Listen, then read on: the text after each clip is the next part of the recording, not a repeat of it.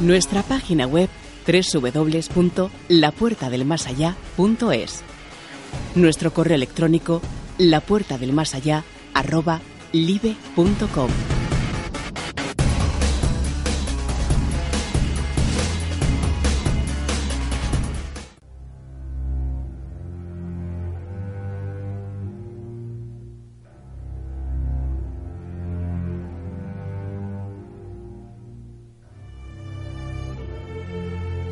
Como os había contado, en la segunda y última parte del programa de final de temporada íbamos a tener un invitado muy especial y que para mí es un honor que esta noche le pase en su mano las llaves para cerrar la quinta temporada del programa.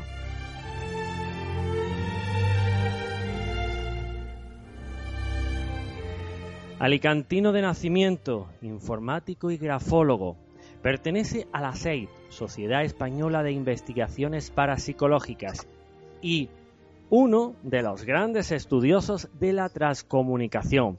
Pedro Amorós, muy buenas noches, amigo. Hola, muy buenas noches.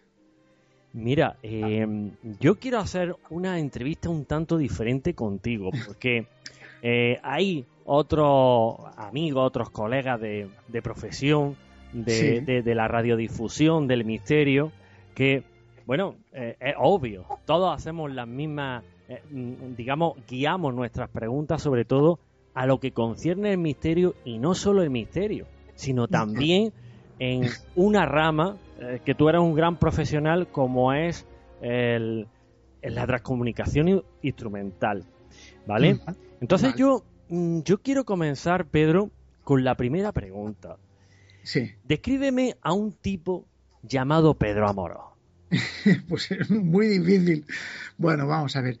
Eh, yo no sé, dentro de lo que de lo que es como persona y como investigador, eh, te puedo decir que yo como persona soy absolutamente transparente. Yo creo que es uno de mis principales defectos, ¿no? Eh, quizá me han pegado mucho por unos lados y por otros eh, a consecuencia de, ser así, ¿no? Pero es que yo no tengo enemigos y gracias a eso pues también duermo muy bien, ¿no? Muy bien, sobre todo por las noches, que es lo que más me interesa. Eh, yo creo que Pedro Amores es una persona que, que no tiene secretos para nadie y tampoco, tampoco mira por ser ni más ni menos. Eh, me da igual hablar para 5.000 personas que para 5 millones y, bueno, pues para una, me da exactamente igual. Siento lo que digo y lo siento desde lo más profundo de, de todo lo mío, ¿no? Eso es lo que me, eh, me define un poco como mi forma de ser, mi forma personal de ser. ¿no? Este es el Pedro Amorós que normalmente se encuentra la gente cuando eh, indaga un poco y cuando, y cuando bueno, pues intenta pues, estudiar cosas, ¿no? porque soy un absoluto apasionado de todo el mundo del misterio y eso es lo que me, define un poquito. Mm. ¿Me podría, ¿Me podría definir al Pedro Amorós cuando tenía 18 años. ¿Qué inquietudes tenía, Pedro? Aparte, obviamente, aparte del misterio, fíjate. bueno, vamos a ver, si empezamos a decir todas mis inquietudes, no vamos a acabar el programa ni siquiera hablando del misterio, porque es que me gusta toda la ciencia. Eh, yo amo la ciencia. Desde que tenía prácticamente 8 o 9 años empezó a interesarme el mundo científico. Eh, cuando, cuando tenía 12 años empecé mm, a involucrarme dentro del mundo del misterio de una forma un poquito más directa. Eh, sobre todo pues ahondando en, los libros que mi padre tenía en una librería que tiene en casa, vamos, y que, bueno, pues eh, me enseñaron muchísimas de las cosas. No, he sido una persona que ha salido mucho, he, sido más bien eh, bastante introvertido desde el punto de vista eh, social, aunque tengo muchísimos amigos y he hecho muchísimas cosas, ¿no? Pero, pero me ha gustado mucho estar en casa, he sido muy casero, ¿no? Y quizás, pues eso, pues también me ha, me ha servido pues para introducirme dentro de los estudios, de los libros, conocer muy bien a la gente o intentar conocer muy bien a la gente. Otra cosa es que lo haya conseguido, ¿no? Que ha escrito, pues, o que escribió en su día artículos enfrentarme contra lo que en aquel entonces era algo absolutamente desconocido, como era la psicofonía, que fue el, terreno que me cautivó casi por completo, eh, pese a que me gustaban todos los misterios. Entonces, eh, te puedo decir que mi formación empezó allí, en ese momento, cuando yo tenía 11, 12 años. Eh, pues a ser como un apasionado de la ciencia y empecé a interesarme sobre el método científico de investigación eh, que utilizaban los científicos, ¿no? Eh, luego, evidentemente, pues esto eh, poco a poco el tiempo pasó. yo con 15 años empecé prácticamente pues, a elaborar mis, mis, primeras investigaciones de campo en el, en el, terreno del misterio, pero evidentemente iba cultivando prácticamente todo lo que todo lo que había. Siempre he sido un apasionado, aficionado eh, a la astronomía, a la microbiología, a la paleontología. Es decir, todo lo que acaba en GIA me gusta y, lo practico, lo estudio. ¿no? Entonces, eh, pues me he dado cuenta, me di cuenta de que también la parapsicología era una técnica, una ciencia eh, oculta, una paraciencia, lo entendía así, tal como, como lo estoy expresando. ¿no? Y bueno, pues es por ello por lo que me decanté por estudiar y por investigar los fenómenos que más científicos me parecieron en aquel entonces.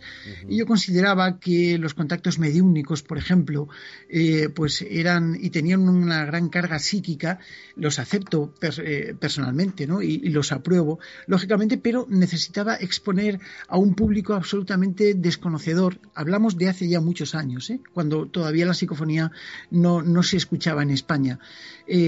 yo quería un público eh, exponer a un público que no comprendía muy bien de lo que se trataban esas voces extrañas que se grababan y que, bueno, pues mi querido amigo eh, Fernando Jiménez del Oso, que bueno, que en paz descanse, que ya falleció el hombre, pero, pero bueno, eh, había narrado, ¿no? O que incluso también mi, mi buen amigo eh, Germán de Argumosa o Sinesio Darnell, que también, pues lamentablemente ya nos han dejado, ¿no? Pero que en aquellos momentos hacían sus pinitos de aparición, no Sinesio, Sinesio apareció un poquito después, pero bueno, Germán de Argumosa que presenta la psicofonía en el año 1971. Eh, yo tenía muy pocos años, pero, pero bueno, en, el, 71, no, perdón, en el 72, en el Real Club Yelmo de Madrid, cuando habla de las primeras psicofonías con Hasbender, eh, yo leo algunos contenidos en, algunos artículos ya muy antiguos de un tal Friedrich Jürgenson que me cautivan, me, me llevan hasta, hasta, eh, lo más profundo del análisis, eh, planteándome pues cosas como, por ejemplo, esto es real, ¿no? Entonces, eh, si es real, es ciencia, es decir, se puede demostrar. Y fue ahí cuando, de alguna manera, el reto mío empezó a hacerse un poco práctico y, bueno, pues me acerqué mucho a, la comprensión de la psicofonía en sí, fundiendo lo que eran mis, mis mis conocimientos sobre ciencia, que en aquel momento y ahora también son muy escasos, lamentablemente, pero bueno, eh, me ayudaban a comprender muchas de las actitudes que se vivían en algunos momentos. ¿no? Luego ya con 18 años, como tú decías, pues empecé ya pues mis estudios universitarios donde evidentemente eh, en la universidad pues cabía muy poco de parapsicología aunque yo ya era conocido en algunos eh, sectores eh, sobre todo pues en programas de radio en algún en algún que otro programa de televisión y algunos de mis profesores sobre todo de física aplicada pues eh, me, me, iban diciendo, bueno, usted, señora Morós, eh, ¿qué es lo que pretende decir con esto de las voces de los muertos? Bueno, yo recuerdo aquella frase. Claro, claro yo recuerdo aquella frase, eh, recuerdo eh, que yo a mí me concedieron varias becas de investigación y, recuerdo que estaba en el taller de imagen y sonido de la Universidad de Alicante y, bueno, pues uno de mis profesores me invita a subir al segundo piso donde tenían todos los aparatos que, yo era pipiolo en aquel entonces, empezaba la carrera, mi mm. carrera de informática. Y bueno, pues eh, me empecé a dar cuenta de que, de que estaba en una, una, especie de callejón sin salida, ¿no? Tenía delante un catedrático de física y eh, yo que empezaba a hacer mis pinitos dentro de lo que era la física del sonido y bueno, pues aplicada a, lo que está investigando, a, algo que no tenía explicación científica, ¿no?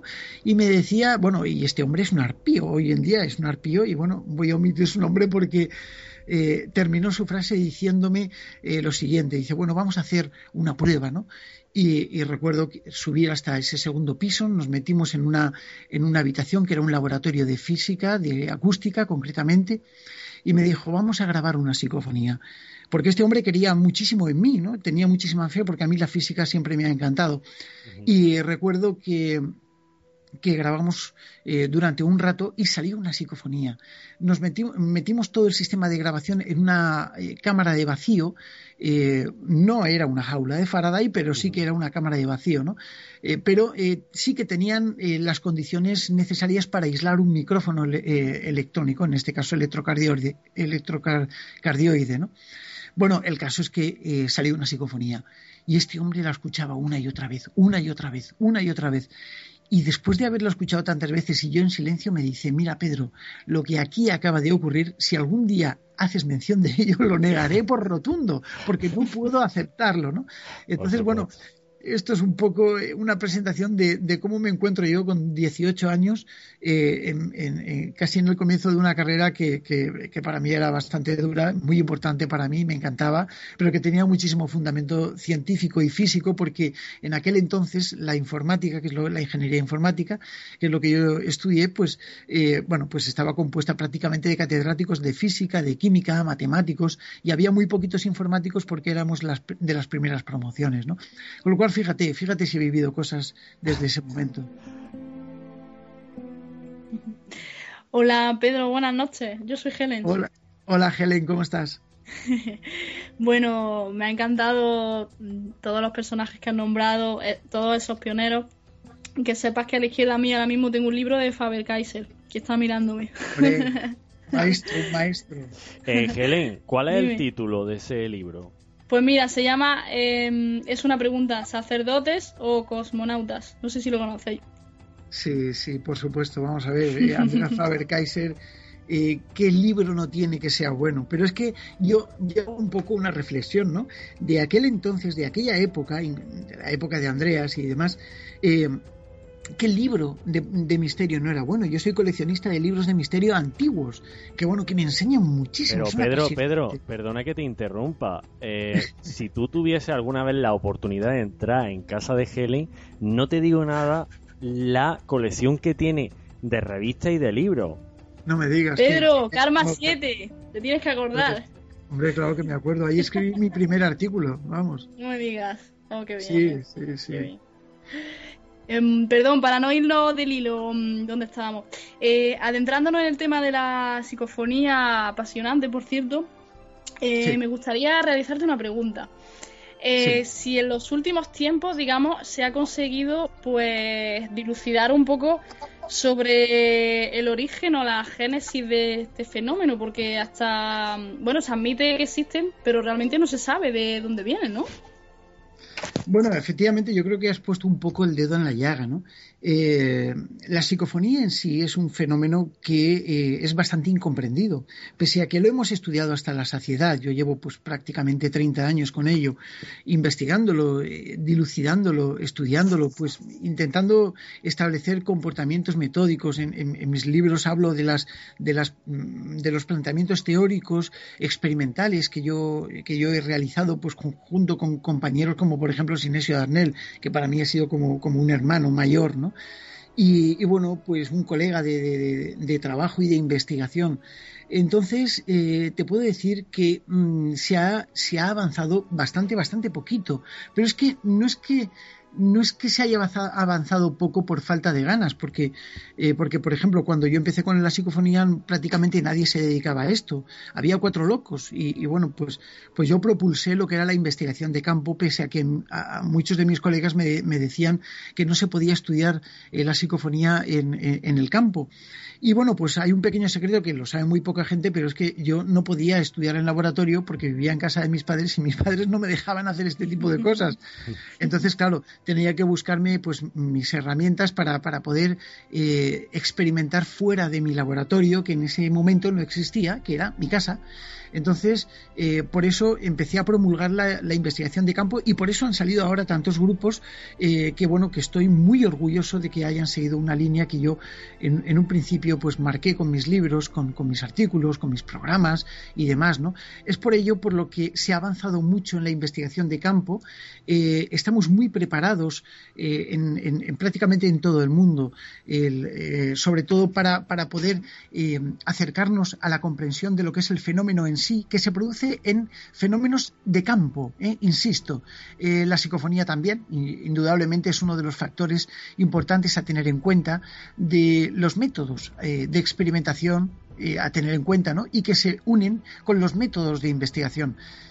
Esto pues nos acerca muchísimo eh, a, lo que es la evolución en la investigación propiamente dicha, la elaboración de teorías, la posible comprensión filosófica de lo que es el génesis de la psicofonía, porque eh, fíjate que, que Freddy Jürgenson en sus comienzos pues ya nos hablaba de lo que eran eh, las posibles psicofonías y él decía que eran los muertos que hablaban.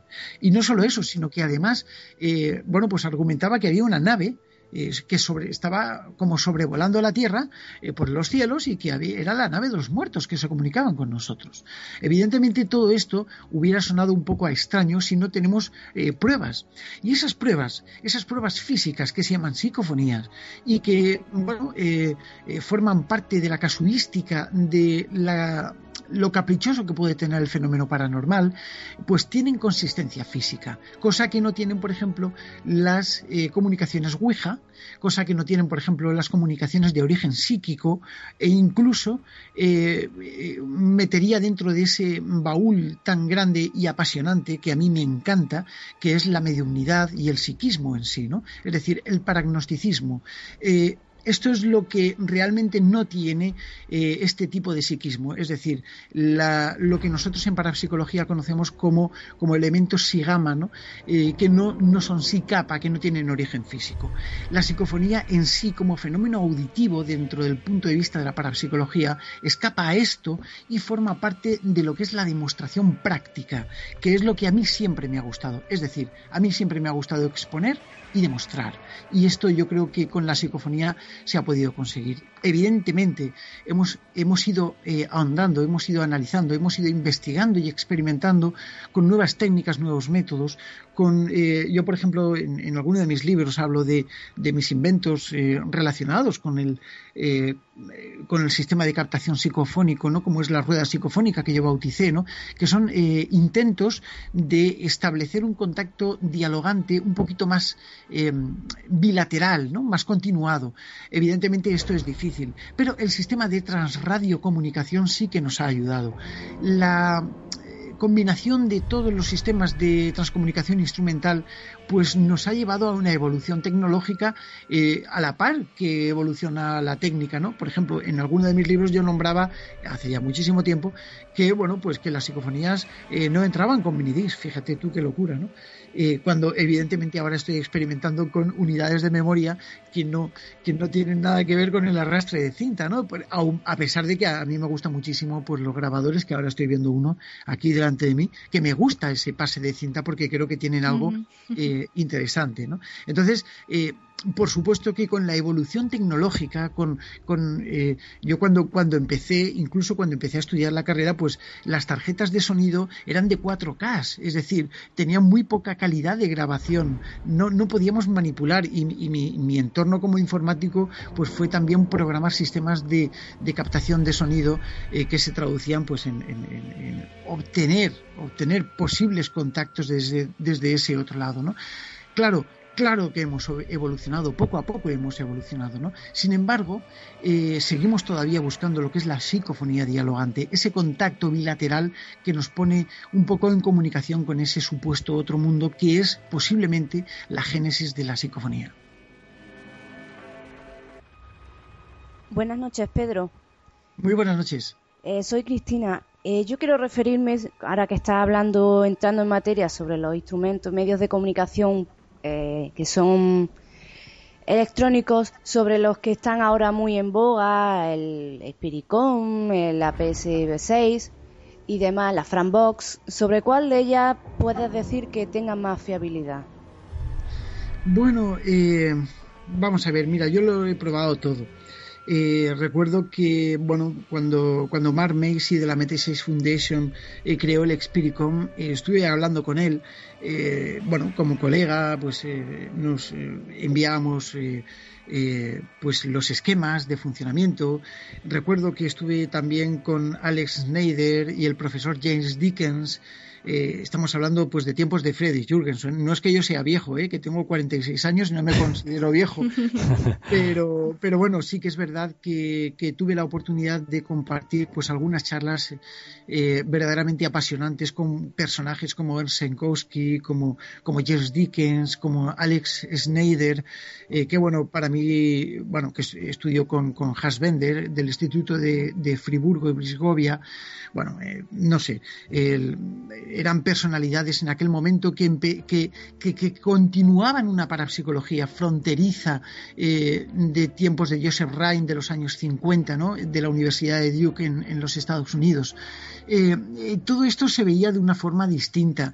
Cuando hablé con Mark Macy, yo recuerdo que le pedí los, los famosísimos 13 tonos que bueno, que era bastante reacio a, pasármelos hasta que me los pasó. Y ahora mismo estoy doblando la cabeza y veo uno de, los Spiricon que yo construí y ahí están las piezas, ¿no? Funcionó, funcionó, evidentemente funcionó, pero no sirvió para nada más. Es decir, me, me, proporcionó una, una, una, psicofonía o un par de psicofonías interesantes, algunas psicofonías interesantes, pero no más. No me, no me proporcionó, eh, bueno, pues por ejemplo, los 13 minutos que se grabaron mm, supuestamente de comunicación con una entidad espiritual donde mediante eh, el espíritu se traducía una, una, con una voz robótica una especie de contacto. ¿no?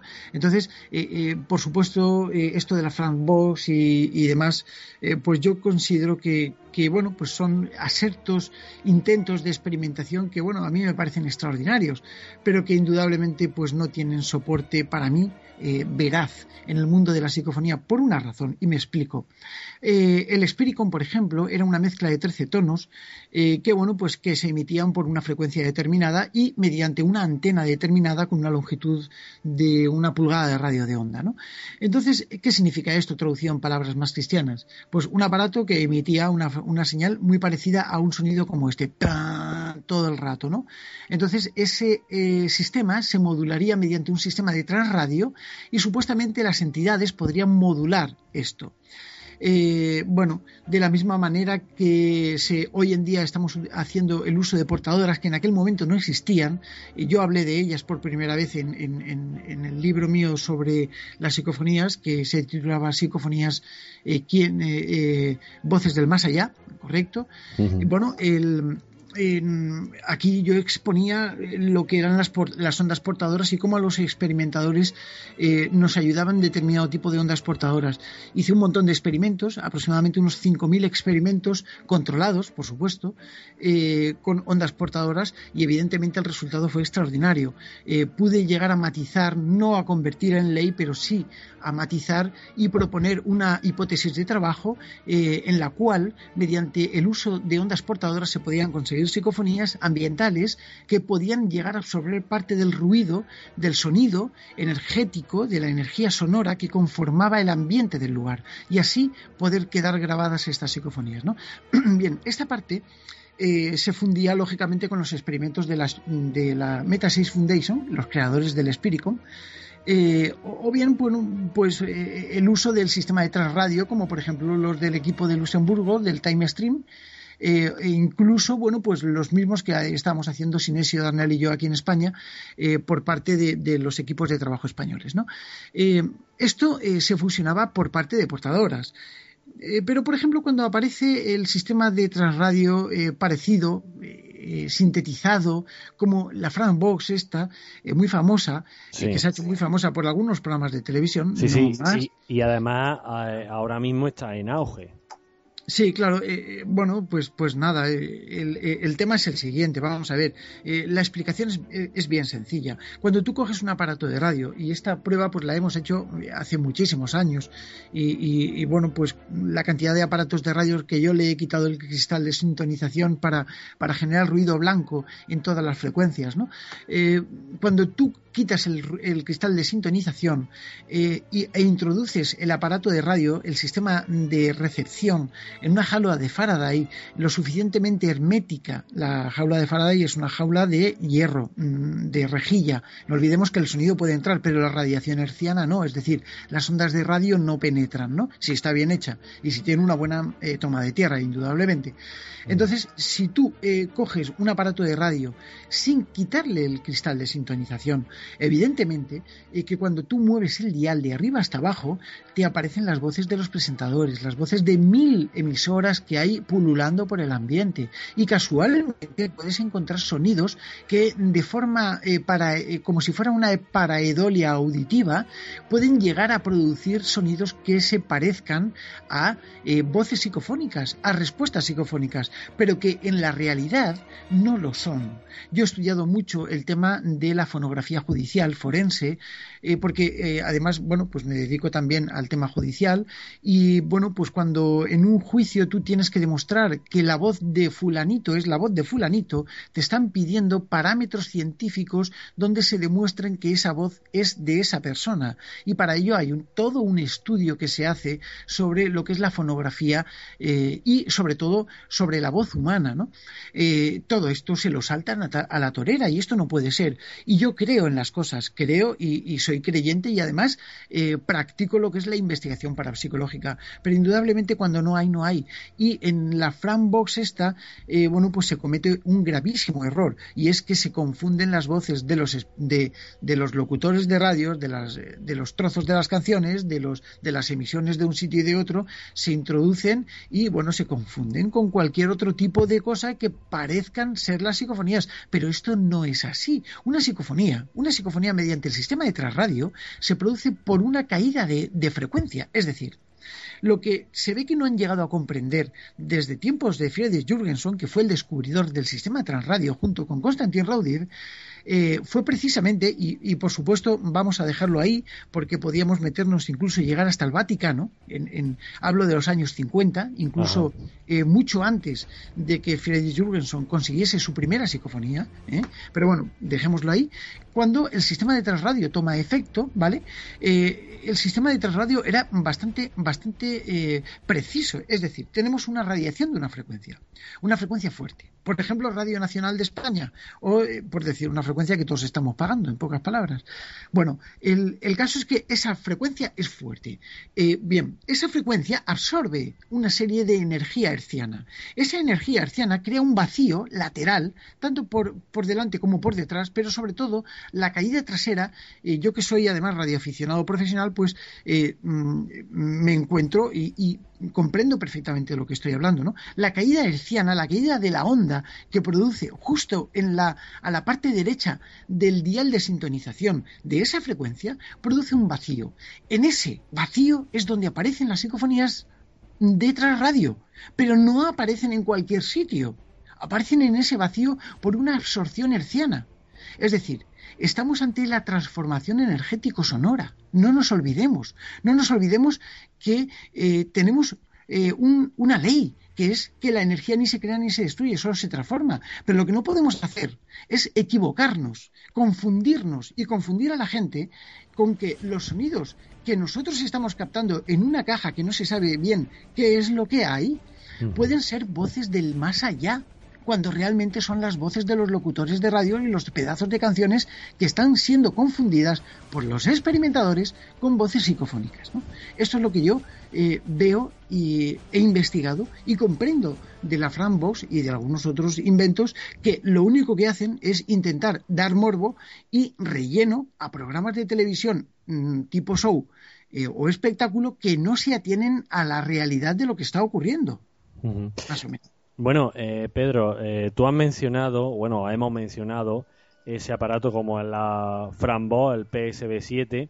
Yo soy un tío muy curioso, de hecho, hace tiempo me puse en contacto contigo y, eh, bueno, yo te di, te di mi punto de vista y la verdad es que coincidíamos bastante, pero como soy un tío muy curioso y, tengo mucha curiosidad por todo, aquí no hace mucho un aparato de esos, pero por simple curiosidad, aunque, repito, em, coincidíamos los dos mucho. Y estoy totalmente de acuerdo contigo. Ojalá ese aparato, em, eh, alguna vez haga una prueba y realmente me sorprenda, pero creo que no. Mira, Pedro, yo mm, no me no quiero terminar esta entrevista, aunque nos queda un, ratejo, pero no quiero eh, terminar esta entrevista sin preguntarte una anécdota que tú cuentas mucho. No sé si voy bien encaminado o no eh, en el lugar a donde te ocurrió. No sé si fue, eh, no sé si conoces el cortijo de los 14, que está en la provincia de Córdoba. No sé si fue a donde eh, te pasó el episodio que te quiero yo recordar y de momento lo va a captar. Sí. Algo le pasó a tu coche y sobre todo en las suspensiones cuando estaba en su interior. ¿Fue en ese punto o estoy totalmente equivocado? No, no fue, no fue en ese punto, no fue en ese punto, te cuento. Eh, hace, bueno, eh, eh, cuando yo estaba recopilando toda la información para mi primer libro sobre las psicofonías, era el de las psicofonías Voces del Más Allá, yo tenía que hacer una serie de experimentos, ¿no? Entonces, como, como os he contado antes, yo estaba promulgando un poquito la labor de investigación de campo. Y claro, me encontraba con que quería visitar esas casas de las cuales estaban abandonadas y contaban historias y leyendas eh, que bueno que podían estar encantadas ¿no? Eh, me costó muchísimo conseguir algunos datos insisto que era un momento, era una época en la que la gente pues no sabía lo que eran las psicofonías y yo poco a poco lo iba introduciendo, se iba hablando, íbamos hablando de casas encantadas y poco a poco conseguimos que todo el mundo supiera lo que eran las, las psicofonías, ¿no? Me costó mucho y por ello pues tuve que visitar muchísimos lugares, entre ellos esa casa concretamente. No, no se trataba de ese cortijo del cual pues evidentemente tengo buenas referencias y sé que allí pues han ocurrido cosas ciertamente interesantes o intrigantes. ¿no? Eh, fue en una casa, en una casa que perteneció a un guardia civil, el cual mm, a finales de los años 1800, eh, es decir, a principios del 1900 y pico, eh, bueno, pues este hombre por esa época, no puedo decirlo concretamente, la gente habla de aquella época, eran principios de, de la formación del cuerpo de la Guardia Civil, en fin, era era un, acercamiento a lo que eran los cuerpos militares. Bien, era un, hombre encargado de la seguridad. Era una persona afincada a los cuerpos de seguridad, a los cuerpos militares, ¿no? Y este hombre vivía en esa casa con una mujer, un hijo y, una hija, ¿no? Bueno, el caso es que, y lo que cuenta la gente es que parece ser, allí hay un aljibe, y parece ser que un día pues llegó el hombre borracho y bueno pues eh, mató a la mujer eh, mató a la hija y las tiró al, aljibe. al aljibe ¿no? Y luego él se ahorcó. El niño salió corriendo eh, despavorido y bueno, se perdió entre la montaña que era una casa de campo en mitad de una montaña. ¿no? Bueno, mm, yo ahí experimenté mucho. Yo lo bauticé como la casa del aljibe. Evidentemente es una casa eh, que está abandonada, eh, está en plena montaña, en plena naturaleza y no hay, no hay nada. Es un camino y, bueno, pues está en, las cercanías de la ciudad de Alicante. ¿no? Eh, y recuerdo que allí grabé yo cosas verdaderamente increíbles. Fue uno de los fue uno de los, de los eh, escenarios donde más psicofonías he captado yo desde el punto de vista eh, experimental. Y recuerdo un día en la que yo estaba con Bea, mi mujer, en aquel entonces mi compañera, eh, bueno, pues mi compañera de trabajo, mi novia, y bueno, pues íbamos mm, sacando datos. Ella siempre se dedicaba eh, yo grababa, yo me dedicaba a la parte técnica y ella se dedicaba a la parte de recopilación de datos. ¿no? Yo en aquel entonces ya me creé unas fichas de trabajo donde bueno pues ponía la humedad, los controles, eh, en fin, todo eso. Y ella lo iba rellenando.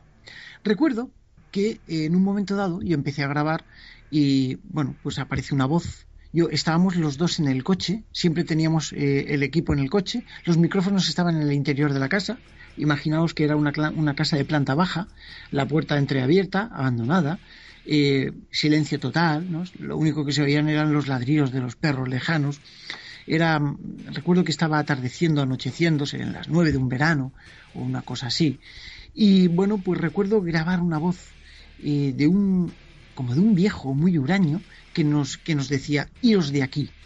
Bueno, el caso es que yo recuerdo ver eh, como vea, coge, anota hilos de aquí, eh, hora de grabación, eh, humedad, temperatura, fases lunares, yo lo apuntaba todo prácticamente, ¿no? Momento de la grabación y demás. el caso es que volvimos otra vez, no nos fuimos, evidentemente, como buen experimentador, no nos fuimos, seguimos insistiendo y una voz, la misma voz de viejo huraño, aparece de nuevo en la siguiente grabación y dice, vete. Bueno, eh, volvemos otra vez. Psicofonía vete, captada en tal sitio, la casa del aljibe, hora tal, momento tal. Y de repente eh, yo voy a poner otra vez el sistema en marcha de grabación y el coche literalmente empezó a moverse de lado a lado. Lo que digo, eh, o sea, yo ahora lo estoy viviendo mentalmente y yo recuerdo ver cómo todos mis aparatos estaban volando por el, por, el interior del coche. Bea estaba chillando. Eh, estábamos pensando que había un terremoto. Yo salí por la ventana del coche pensando, mm, vamos, eh, en abrir la puerta desde fuera para alargarnos de allí. Bueno, eh, justo cuando puse el pie en el suelo aquello se calmó. fueron unos 11 segundos de vaivén, 11 segundos en los que pensamos que había habido un terremoto de una magnitud increíble, pero evidentemente no había habido terremoto alguno. Veíamos las tejas de aquella casa que estaba en ruinas y que había algunas a punto de caerse y desde luego ninguna había sufrido ningún desperfecto. Fue ahí cuando nos dimos cuenta de que el agua del, radiador del coche estaba saliendo a borbotones, las ballestas que tenía detrás el coche estaban dobladas, invertidas, es decir, no sé qué es lo que ocurrió. Es lo que sí que recuerdo es que parecía como si el coche lo hubieran atravesado con una barra de hierro desde delante hasta detrás y empezaron a jugar con el coche de lado a lado, ¿no? Fue algo impresionante, fue el primer fenómeno paranormal que yo viví de una forma directa, junto con Bea, lógicamente. Bea es muy escéptica, eh, yo soy bastante escéptico, pero ella es mucho más. y bueno, no teníamos un, bueno, ¿qué es lo que ha pasado aquí? ¿Qué, ¿qué ha pasado? Eh, ¿Qué es lo que pasa aquí? Bueno, al día siguiente eh, estuve hablando con, evidentemente, con mis compañeros, mis, colegas en aquel entonces, con, eh, algunos que han fallecido, ¿no? Sobre, qué es lo que podía haber pasado y, bueno, pues me encontré que no tenía explicaciones a cosas, ¿no? Y, bueno, fue uno de mis primeros fenómenos paranormales. Esa es la historia del movimiento del coche a mí me pareció, la verdad, fascinante. Y bueno, qué mejor manera de estrenarse, Pedro. O sea, tuviste la, suerte del novato. Bueno, la verdad es que sí, ¿no? Porque, porque bueno, que te pase un fenómeno paranormal no, no es muy normal, ¿eh? O sea, que es, bastante extraño, vamos. Em, Pedro, ¿podrías hablarnos un poco de, de la serie, el recorrido que tiene, los miembros, en ese equipo que utilizáis y todas estas cosas? Sí, claro que sí. Mira, la Sociedad Española de Investigaciones Parapsicológicas se creó en el año 1995 eh, se creó, pese a lo que muchos dicen por ahí, que tal, que bueno, no, se creó, es una asociación cultural sin ánimo de lucro, es una asociación dedicada a la investigación de los fenómenos extraños. Lo que pasa es que como, como lamentablemente, no sé, bueno, yo creo que por, no sé si por suerte o por desgracia, yo creo que por suerte hemos sido bastante conocidos en todo el mundo, hemos tenido muchas sedes en todo el mundo, eh, hemos sido y seguimos siendo uno de los principales referentes de la investigación paranormal prácticamente en todo el mundo y nos han atacado muchísimo. Cosa buena, ¿no? Porque dicen, eh, dice el refrán que, bueno, pues eh, como decía el Quijote, ¿no? como se decía en el Quijote, eh, nos ladran, Señor, señal de que cabalgamos, ¿no? Bueno, eso es verdad, ¿no? vamos haciendo un poquito de camino desde el punto de vista de la investigación. La SEIB se crea como un grupo de amigos con la afición de investigar lo paranormal. Y no solamente eso, porque la, extinta Sociedad Española de Parapsicología, que lamentablemente tuvo que extinguirse por determinadas circunstancias, eh, en la que yo estaba bastante vinculado y tenía muchísimos eh, muy buenos amigos y bueno todavía tengo los, eh, las revistas que de sí comunicación que, se daban, bueno, fantásticas, fascinantes, aquello era magnífico, ¿no? Eran verdaderas, verdaderos grupos de investigación que hoy en día nada tienen que ver con lo que hay, ¿no? Eh, donde se había, había filosofía. Yo quería junto con el resto de mis compañeros, eh, hacer algo así. Así que nos reunimos, un grupo de amigos con eh, esa inquietud en común y fundamos la SEIP, la Sociedad Española de Investigaciones Parapsicológicas. hoy en día nos llamamos, hemos tenido que cambiar de nombre, nos llamamos Sociedad Española de Investigaciones Parapsicológicas y Paracientíficas, pese a que la primera SEIP mm, sigue en activo. La, la, actual SEIP, que es Sociedad Española de de investigaciones parapsicológicas y paracientíficas SAFE eh, que gira bajo el mismo nombre que teníamos, ¿no? Porque somos los mismos, ¿no? Entonces, eh, la intención de crear la SAFE no, no, era ni más ni menos que crear un grupo absolutamente liberal, totalmente democrático, eh, pero insisto, liberal, donde todo el mundo podía hacer lo que quisiera, por supuesto, bajo una serie de normas, bajo una serie de puntos de respeto, pero que todo el mundo tenía la misma voz y el mismo voto. Todos somos iguales y evidentemente se traduce en, que todavía, fíjate, eh, estamos activos desde el año 1995 y eso significa que por lo menos no nos hemos equivocado en ese punto. Pese a eso, pues evidentemente hemos tenido muchísimos percances, muchísimas historias y muchísimas cosas lógicas de una organización pues que ha llegado a tener casi 3.000 personas Entonces, evidentemente, y son eh, personas que, buscan y que intentan indagar sobre, sobre el mundo del misterio, sacar sus conclusiones, fundar sus propios grupos, crear sus, propios, sus propias técnicas, pero la labor de la SAPE era la de aunar, unificar lo que eran los métodos de investigación, intentar hacer eh, científico, eh, intentar hacer real lo que el resto de colegas estaban intentando investigar, ¿no? Y por eso creamos distintos departamentos, como por ejemplo los departamentos de analítica, eh, el departamento de acústica, el departamento de sonido, eh, el departamento de imagen, el de análisis eh, de imágenes extrañas, el departamento de asesoramiento interno, el departamento de biología, que lo tuvimos que poner en práctica en, durante la investigación de Belmez de la Moraleda, con el caso concreto de las caras de Belmez, ¿no? porque uno de nuestros planteamientos es que podrían ser cadenas de hongos en fin, eh, que cada vez que eh, nos hemos movido en un, en un ámbito, la SEIP ha estado ahí para cubrirnos. Pero ojo, no nos confundamos, la SEIP no es Pedro Amorós. Pedro Amorós es un simple puntito dentro de la SEIP. La SEIP somos muchísimos investigadores que perseguimos. Eh, que perseguimos un fin, ¿no? Y, el fin es el estudio de lo paranormal. al fin y al cabo, la SEIP es de alguna manera lo que muchos querrían, querrían tener, querríamos tener eh, de por siempre para que nos protegiese, ¿no? Y la SEIP evidentemente ha amparado a muchos y sigue haciéndolo. Pero además de tu afición y tu libro sobre lo que son psicofonías, también tienes otros libros escritos, por ejemplo, El séptimo ancestro, corrígeme ah, si me equivoco, y una guía misteriosa de España puede ser. Sí, sí, sí. Bueno, el, eh, pese a que, bueno, yo soy ensayista, ¿no? Es decir, para mí el ensayo es lo primero porque, porque el ensayo es la inquietud científica que uno tiene, la inquietud de investigación, de descubrimiento. Eh, y lógicamente, pues mis libros siempre han sido de ensayo. Eh, con, yo soy escritor de Planeta y bueno, pues son mis representantes legales desde el punto de vista literario. bueno, entonces mm, yo estoy muy, muy, muy asociado con ellos y evidentemente había un proyecto, ¿no? Este proyecto era la Guía de la España Misteriosa. Lo afronté, salió muy bien, se, se publicó en, no, solamente en Cúpula, en libros Cúpula del Grupo Planeta, sino también eh, en, el Círculo de Lectores. Y bueno, pues el impacto ha sido muy interesante, ¿no? Eh, yo hice en la Guía de la España Misteriosa eh, un libro que yo quería haberme encontrado, porque a mí me, siempre que me voy a un país, y he recorrido muchos, siempre que me voy a un país, lo primero que hago es meterme en una librería para buscar libros que me hablen de lugares donde hayan ocurrido cosas, ¿no?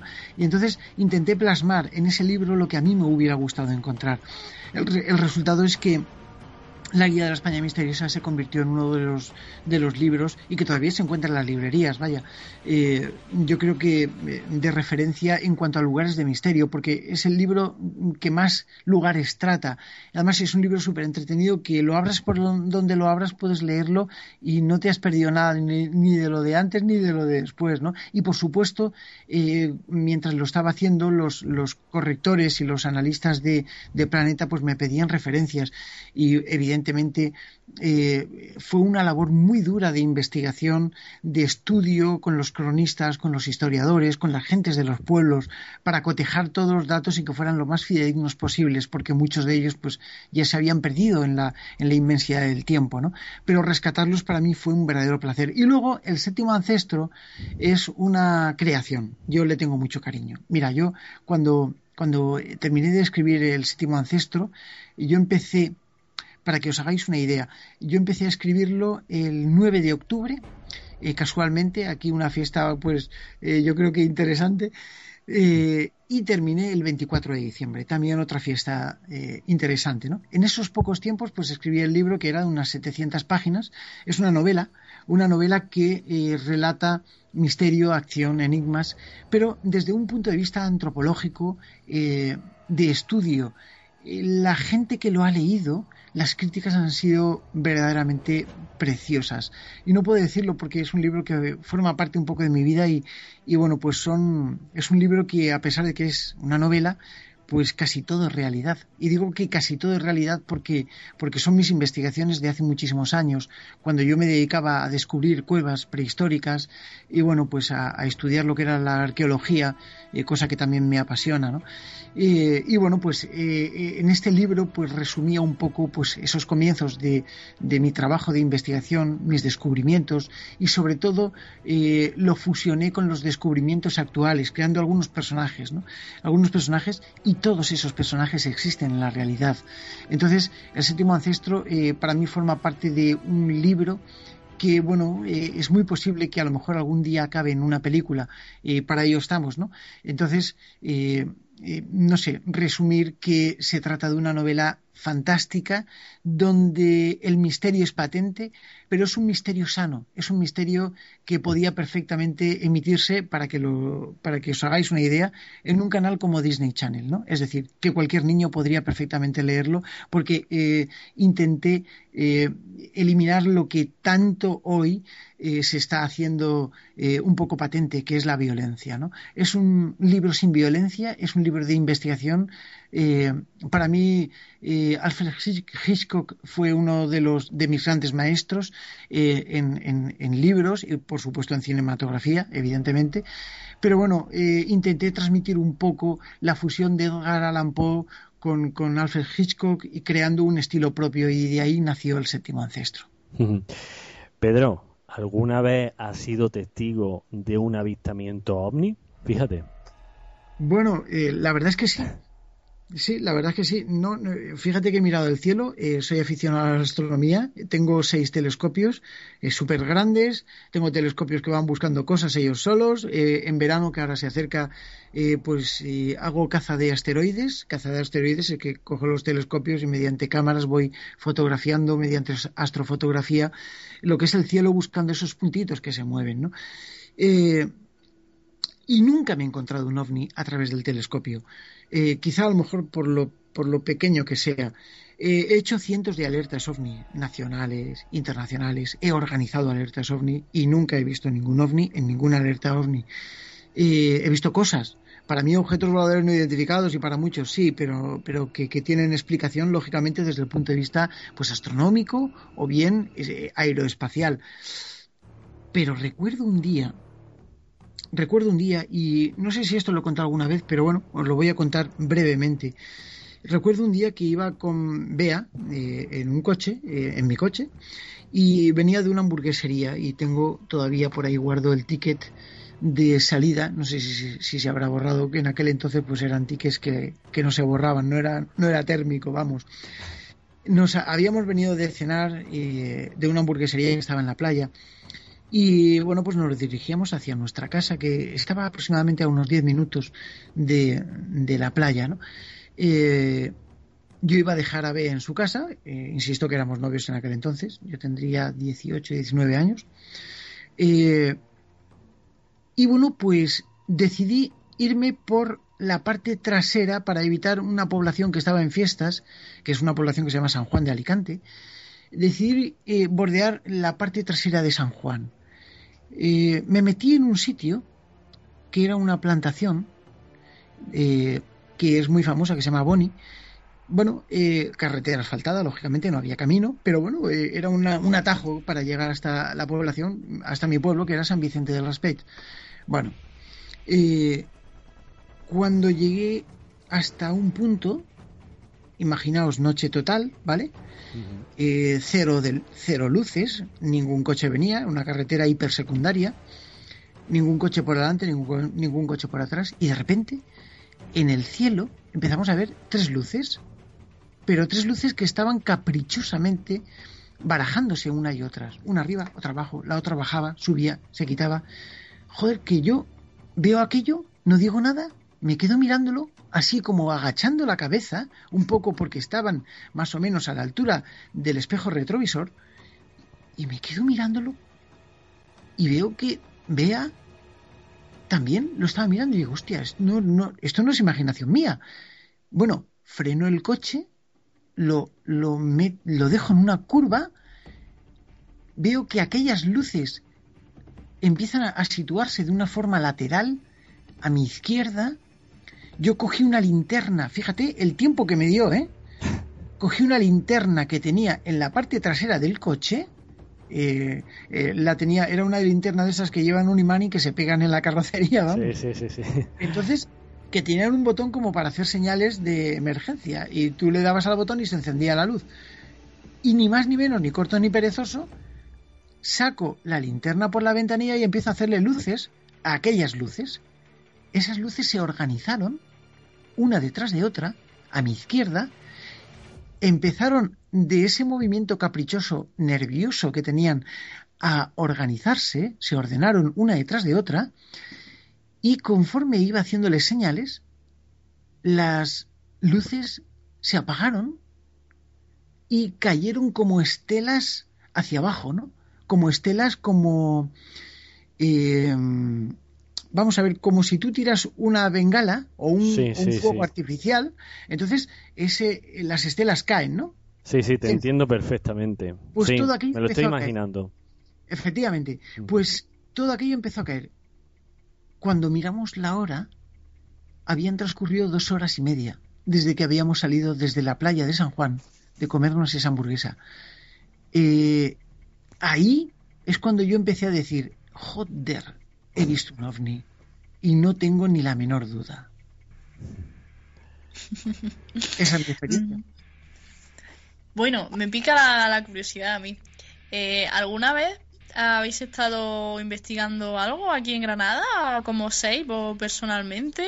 Helen, em, eh, tú tienes telepatía porque yo creo que te has comunicado con mi cerebro. ¿eh? Eres una ladrona de ideas. Era una ladrona de preguntas. Venga, muy buena pregunta, sí señor, Helen. Bueno, pues la verdad es que sí, hemos estado en varios sitios. Lo que pasa es que eh, desde el punto de vista de la privacidad no podemos nombrar los sitios donde hemos estado porque eh, siempre se establece un contrato de privacidad. Eh, porque si no sería una romería, ¿no? Eh, pero sí, por supuesto que sí. Granada es una tierra misteriosa.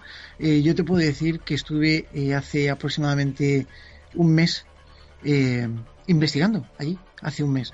he estado en muchas ocasiones ¿no? investigando. Normalmente se aprovechan viajes, se aprovechan cosas para, para acometer investigaciones que tienes puntuales, que tienes... Pero evidentemente Granada es una tierra especial. Granada es una tierra mágica por excelencia Creo que, por ejemplo, el Monte de los Negros es uno de los lugares entrañables. Creo que la Alhambra despide una energía impresionante. Creo que algunos de los monumentos, que alguna de esas casas del barrio antiguo eh, que todavía conservan la estructura desde tiempos medievales, no solamente conservan la estructura, eh, estuve concretamente eh, investigando un sitio, lo que pasa es que es un sitio público, insisto. Eh, bueno, estamos hablando de la. A ver. voy a intentar atreverme a decir alguno y sin nombrar nada, por ejemplo, no sé si sabéis cierto lugar donde hay cierto balcón cerrado, tapiado, eh, ah, yo sí, yo sí sé, creo que lo sabes, ¿no? Y que hay una leyenda muy bonita. Mm, sí, sí, sí. Vale. un, ahorcamiento, ¿no? Exactamente. Sí, exactamente. Bueno, pues yo no sé si por suerte o por desgracia, pues cerca de allí hay una casa, y para todos los que sean de Granada sabrán a qué casa me refiero, en la que ocurren y que han ocurrido fenómenos verdaderamente interesantes, desde el punto de vista de la parapsicología, ¿no? Y hasta ahí puedo contar como aquel que dice, ¿no? Eh, pero sí, Granada es una tierra muy misteriosa, además de bonita y entrañable, ¿no? Es una, es, es una de, las, de las zonas más importantes, yo creo que de la antigua España medieval y que bueno pues que está ahí no y por supuesto que como antaño esa importancia se conservó en tiempos musulmanes en tiempos de los cristianos cuando entraron de la reconquista y de todo aquello que quedó esas tradiciones musulmanas que quedaron arraigadas en la cultura eh, esa esa cultura hermética, sumeria, yo diría que es incluso hasta sumeria, escondida, que se encuentra, eh, pues que incluso, pues, eh, que puedes encontrar en determinados tipos, en determinados legados, en algunos libros eh, antiguos que todavía están allí, ¿no? Y por supuesto en algunos lugares que todavía quedan por descubrir. Granada es una tierra llena de misterios, pero de misterios verdaderamente preciosos, ¿no? Y por supuesto que también tiene su, su parte, su parte antigua, su parte, su parte histórica. Eh, y su parte curiosa, ¿no? Y también tiene su parte actual llena también de misterios, ¿no? Que, bueno, que ocurren fenómenos, que insisto que no se pueden decir los sitios, pero que a verlos haylos. Eh, bueno, Pedro, para finalizar ya esta entrevista, porque digamos nos no salimos ya de tiempo, eh, mira, a mí me gustaría, si te parece bien, ¿vale? Realizarte unas preguntas rápidas y con una sola respuesta. A ver si eres capaz de responderme. A ver, dispara. Bien. El Papa Francisco. Sí. Eh, sí. Para mí, una persona de cambio. Yo creo que es una persona de cambio. Y fíjate lo que he dicho. Una persona de cambio. No he dicho un papa de cambio he dicho eh, una persona de cambio. Carl Sagan.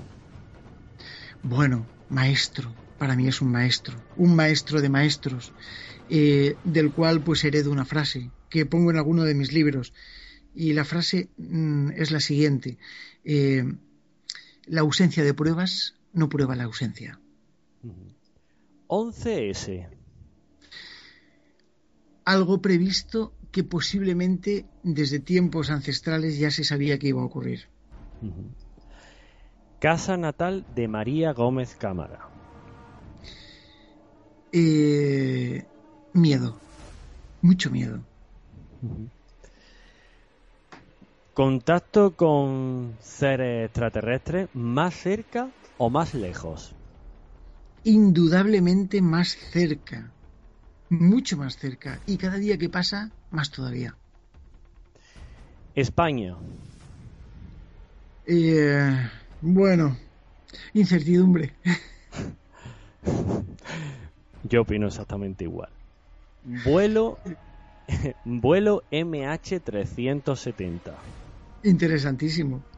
Interesantísimo y creo que marca un punto de, de partida eh, en las investigaciones eh, de campo eh, en el terreno ya no solamente de la ufología sino de que bueno pues del misterio.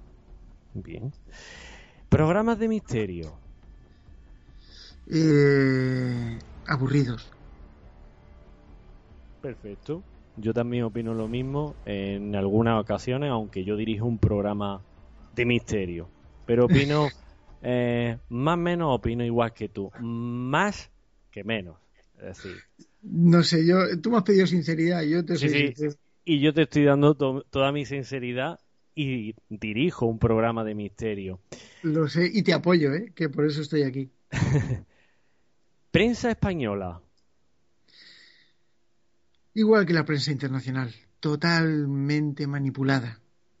Y te lo digo como periodista que soy. Y por último, el universo. Bueno, apasionante. Apasionante. Y punto. Pedro, ha sido un auténtico placer eh, tenerte aquí. Para mí, yo espero que hayas salido satisfecho con esta entrevista que hemos realizado tanto Cristina como Helen y en mi persona agradecerte también enormemente eh, eso, que haya hecho eh, un esfuerzo que eh, en tu apretada agenda no haya dejado un hueco para nosotros. Hombre, mira, yo creo que las gracias tengo que darlas yo.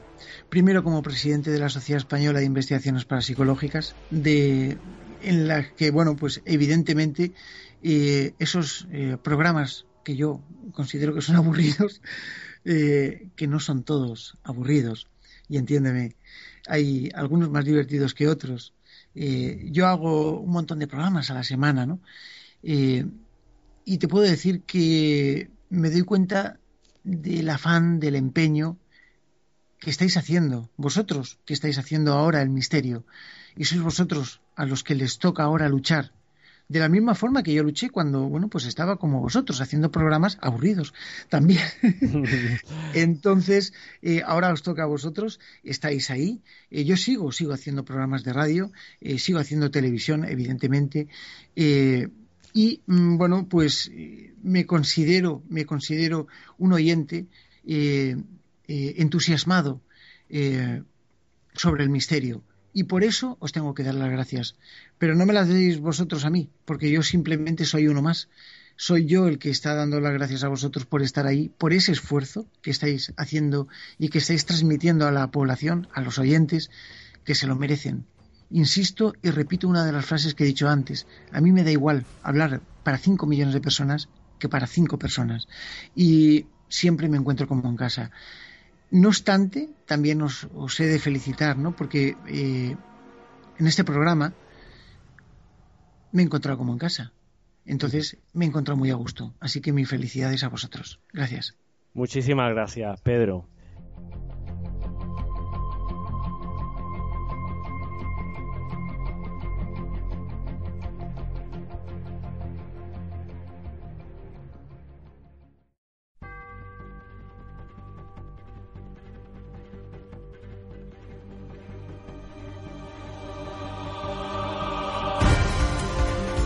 Bueno, hemos llegado al final de la temporada, una temporada, como le he dicho, muy intensa y que no me quiero dejar a nadie en el tintero desde octubre del año 2009 hasta ahora, de toda la gente que ha estado con nosotros participando en este gran equipo de la Puerta del Más.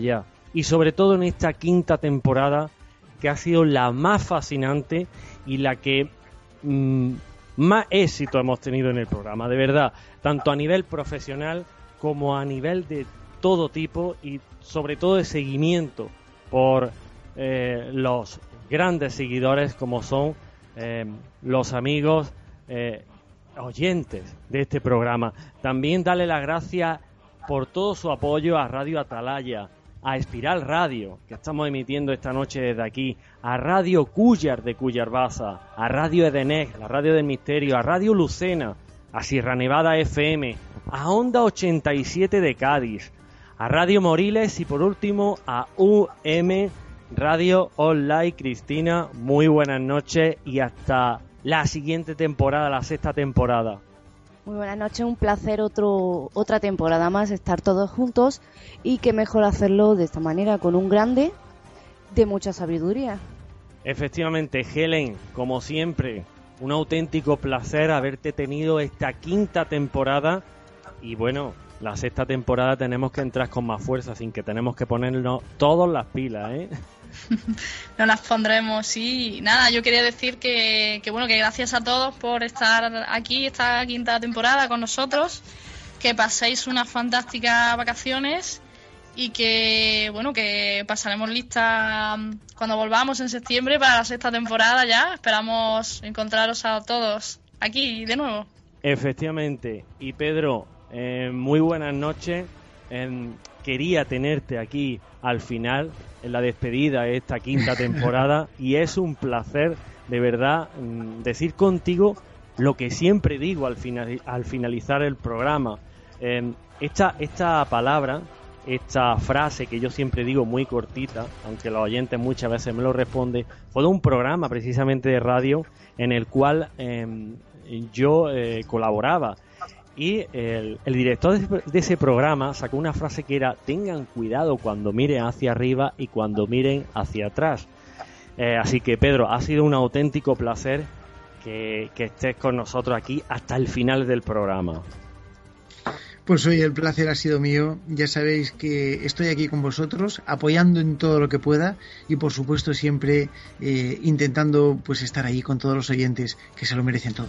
Gracias a vosotros. Pedro, muy buenas noches, un placer. Un placer, un abrazo fuerte. Tengan cuidado cuando miren hacia arriba y cuando miren hacia atrás. Tengan mucho cuidado en estas vacaciones y se lo tienen que pasar pipa con toda su familia y con todos sus seres queridos. Muy buenas noches y hasta la próxima temporada, La Secta.